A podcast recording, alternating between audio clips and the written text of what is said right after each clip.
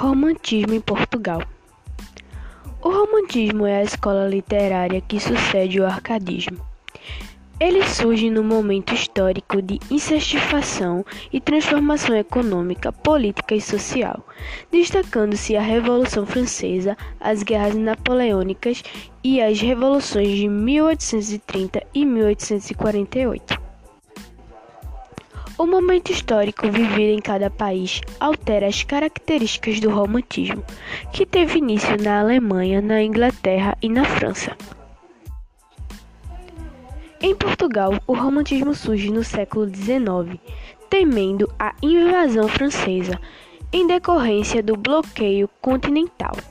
Em 1808, a corte portuguesa havia se transferido para o Brasil, dando início a um trabalho de reestruturação do país, o que começou a propiciar a independência dessa sua colônia, que ocorre finalmente em 1822. O início do romantismo em Portugal é marcado com a publicação, em 1836, de A Voz do Profeta, de Alexandre Herculano, sendo na, sequ... sendo na sequência lançada a primeira revista romântica portuguesa, O Panorama, em 1837. Embora em 1825 tenha sido publicado Gamões, obras de Almeida Gerhardt, Pode-se datar o início do romantismo a partir de 1836.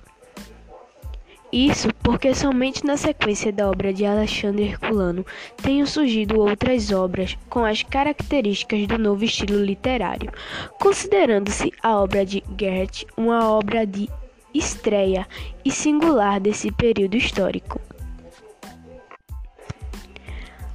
Algumas características do romantismo. Libertação estilística. Libertação estilística. O romantismo é oposição ao classicismo